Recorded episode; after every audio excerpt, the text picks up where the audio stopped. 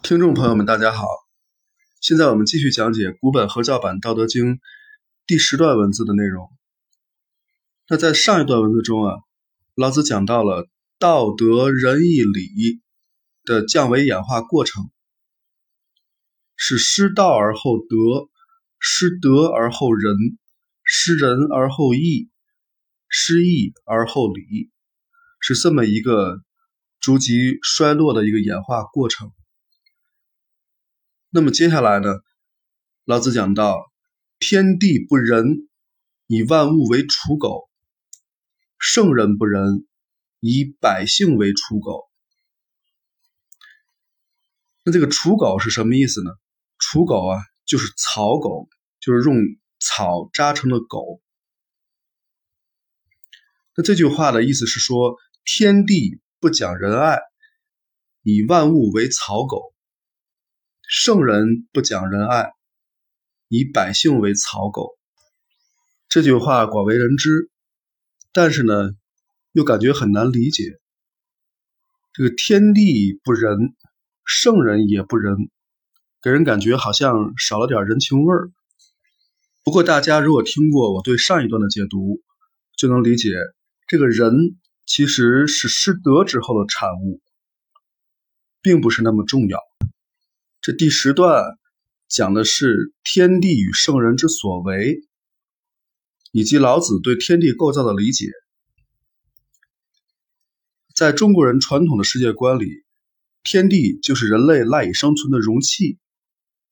天为被，地为席，人活在天地之间，与万物和谐共生，自然而纯粹。本段一开头呢。老子就直言不讳的讲：“天地不仁，这是什么道理呢？仁即仁爱，天地不仁，很明确的指出天地不讲仁爱，或说天地没有仁爱。这样的表述是冷峻的，但也是非常理性的。天地的确不讲仁爱，因为他根本就没有感情。”像爱与不爱这样的感情是人与动物所特有的，而人与不人这样的说法更是人类所专属的。所以佛家把人和动物叫做有情众生，只有人和动物才会有这样的感情特征。有句唐诗叫做“天若有情天亦老”。就是指的这个意思。天如果有感情，也会像人一样老去。但是天有老去吗？没有，所以天没有感情。可见天地是不可能讲仁爱的，它只是允许一切自然的发生罢了。那么天地的不仁是如何表现的呢？就是表现为以万物为刍狗。